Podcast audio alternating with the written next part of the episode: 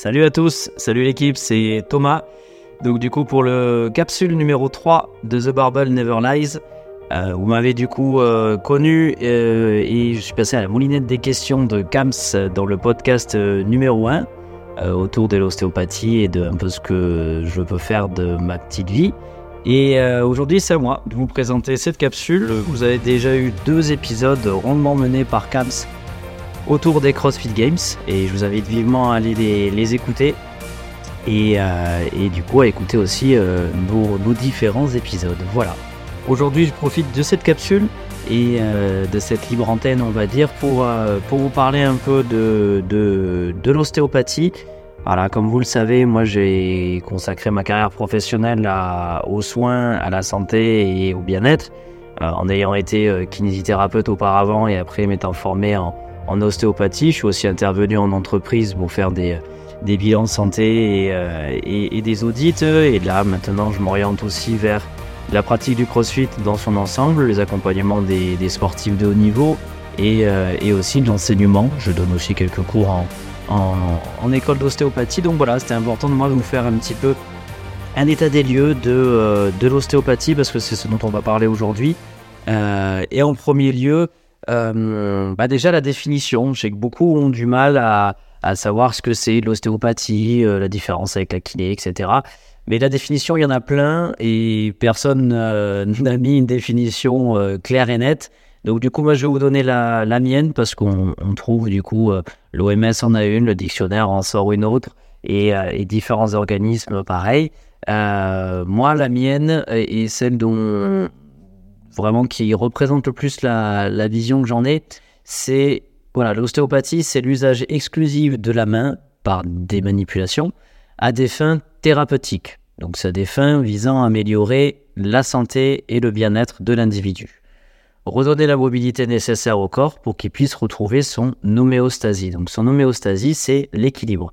L'équilibre euh, du corps, l'équilibre interne, l'équilibre global, euh, sur le plan transversal, sur la verticalité, on doit constamment lutter contre la gravité. L'un des objectifs principaux aussi en posturologie, en ostéopathie et pour le corps, c'est d'avoir le regard horizontal et du coup de pouvoir appréhender l'environnement euh, sans douleur et, euh, au, mieux de, de, sa forme, si on peut dire. Et donc, du coup, par les différentes techniques ostéopathiques, on va libérer de façon, on va libérer le physique, mais aussi un petit peu les émotions, les états de stress, de tension. Et tout ça en se préoccupant de manière globale et de se préoccuper de l'ensemble des sphères appartenant au patient et non pas uniquement du symptôme. Donc voilà un peu ce que je peux vous, euh, ce que je peux vous dire et de ce que je peux vous donner comme définition de l'ostéopathie. C'est assez, assez varié.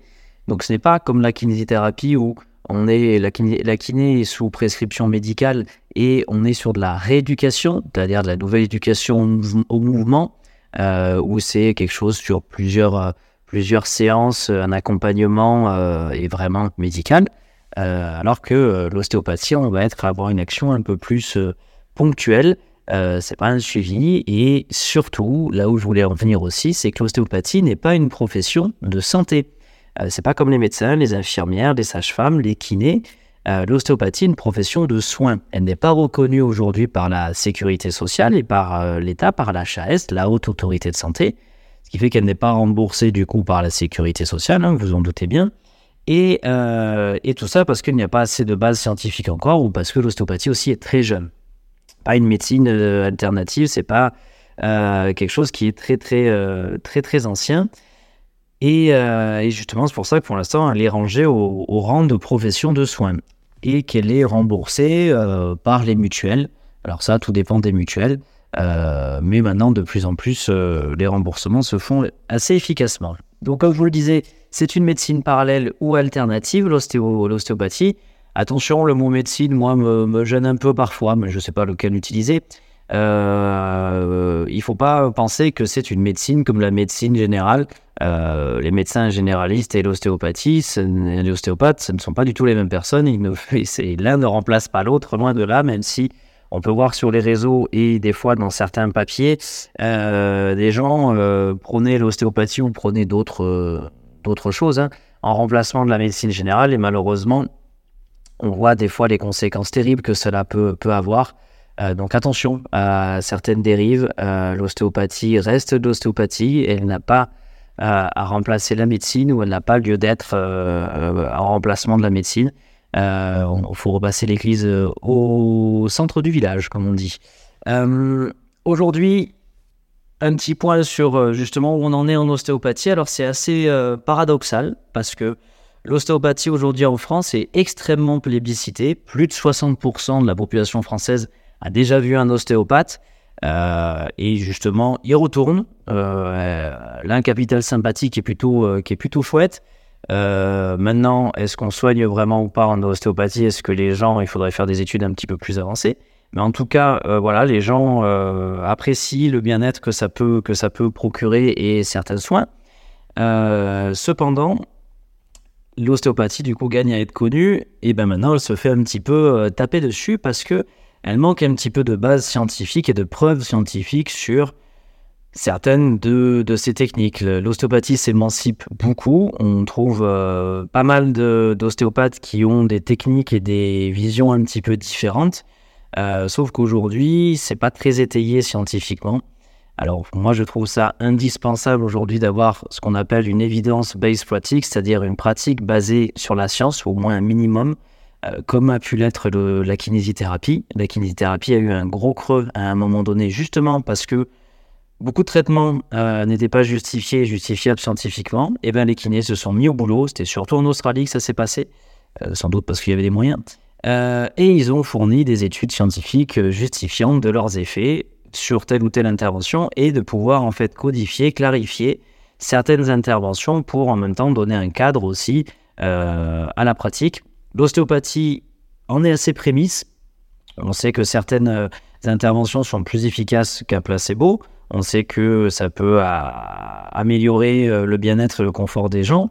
Attention avec la partie soins, où j'écrirai, euh, moi toujours avec des guillemets, où euh, je ferai toujours attention quand je vous en, je vous en parlerai.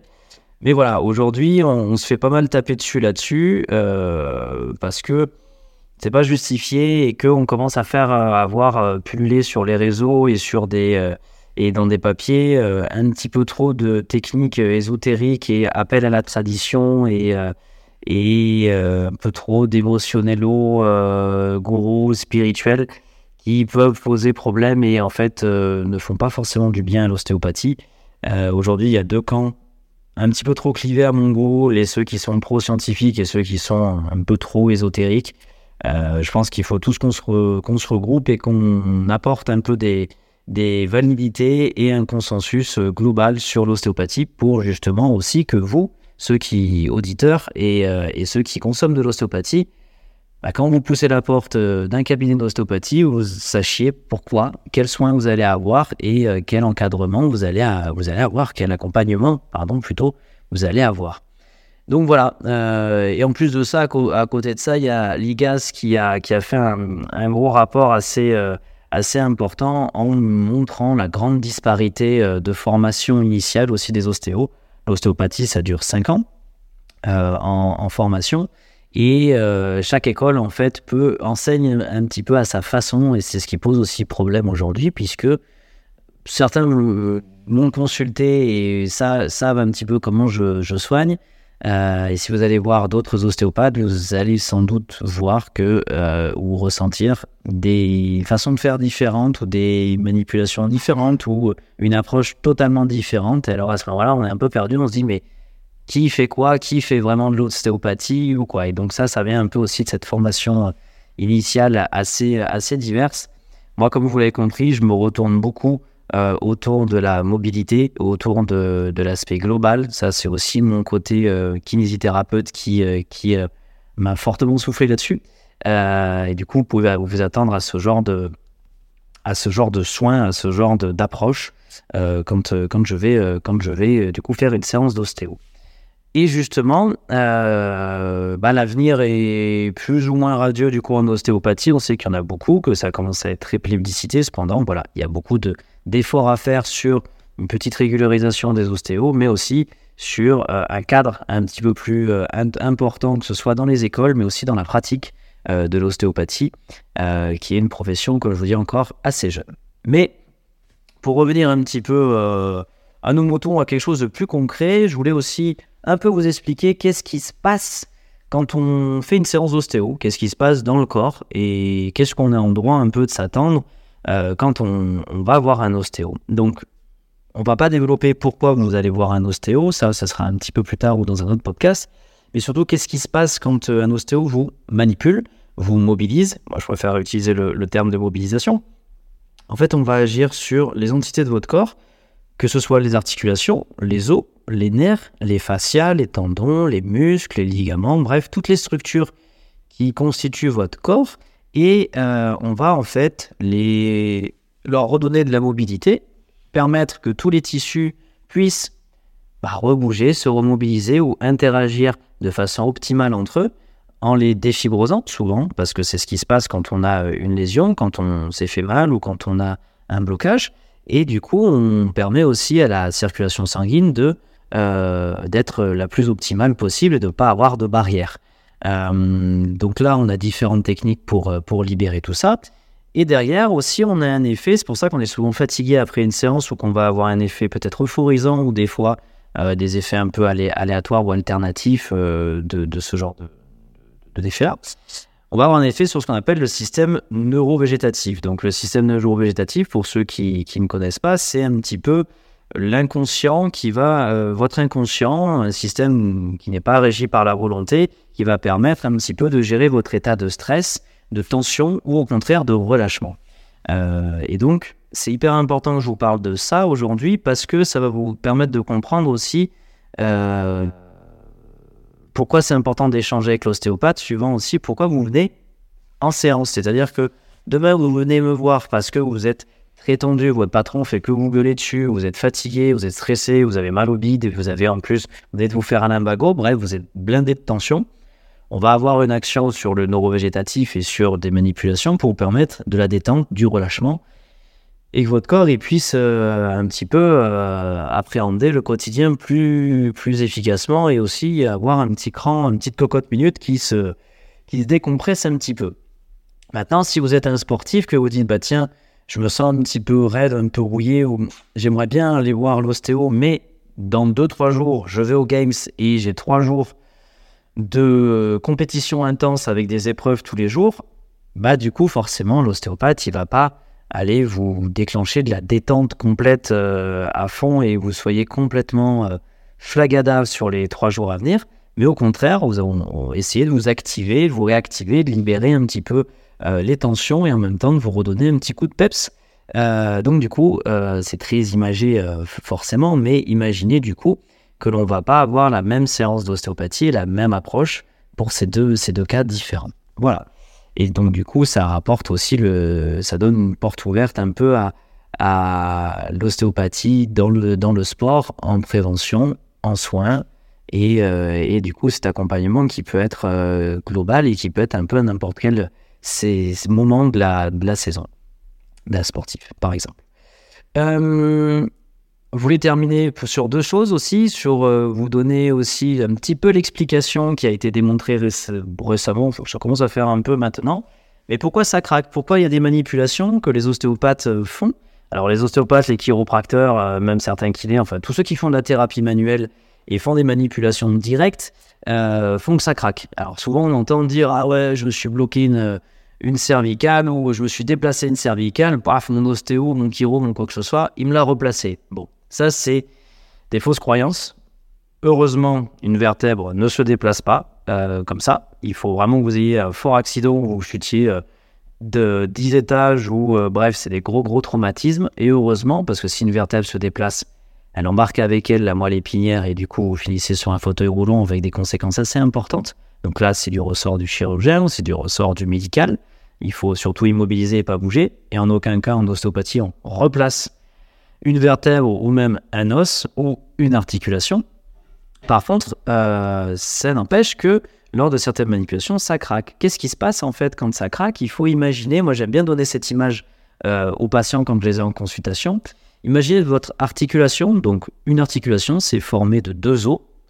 Euh, bah, vous prenez, vous imaginez que ces deux os sont deux pièces de Lego. Ces deux pièces de Lego, quand vous les emboîtez l'une sur l'autre, c'est l'état de votre articulation quand elle est un petit peu traumatisée ou quand elle est raide et qu'elle manque de mobilité. Elle est emboîtée, imbriquée, il va y avoir une compression euh, d'un côté de l'autre, alors il y a différents paramètres, et du coup tout ce qu'il y a tout autour, les muscles, les ligaments, les terminaisons nerveuses vont être un petit peu irrités, c'est ce qui va provoquer la douleur.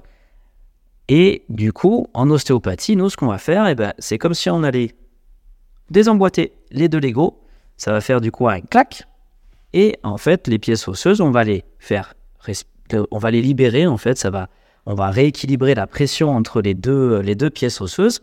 Et de ce fait-là, comme on est dans un milieu articulaire où il y a des liquides et il y a des gaz, il va, il va à ce moment-là, au moment de la manipulation, au moment où on va désemboîter ces deux, ces deux os, se créer une petite bulle de gaz qui va instantanément se former et exploser. Et donc, du coup, ça va faire crac. Et quand vous prenez vos deux pièces de Lego et que vous les désemboîtez, vous entendez systématiquement un petit clac. C'est normal. Et, euh, bah, du coup, c'est exactement ce qui se passe au niveau, euh, au niveau articulaire. Donc, il n'y a aucun déplacement euh, osseux ou articulaire. C'est juste vraiment un phénomène de vacuopression, qu'on appelle ça comme un effet ventouse, si vous voulez.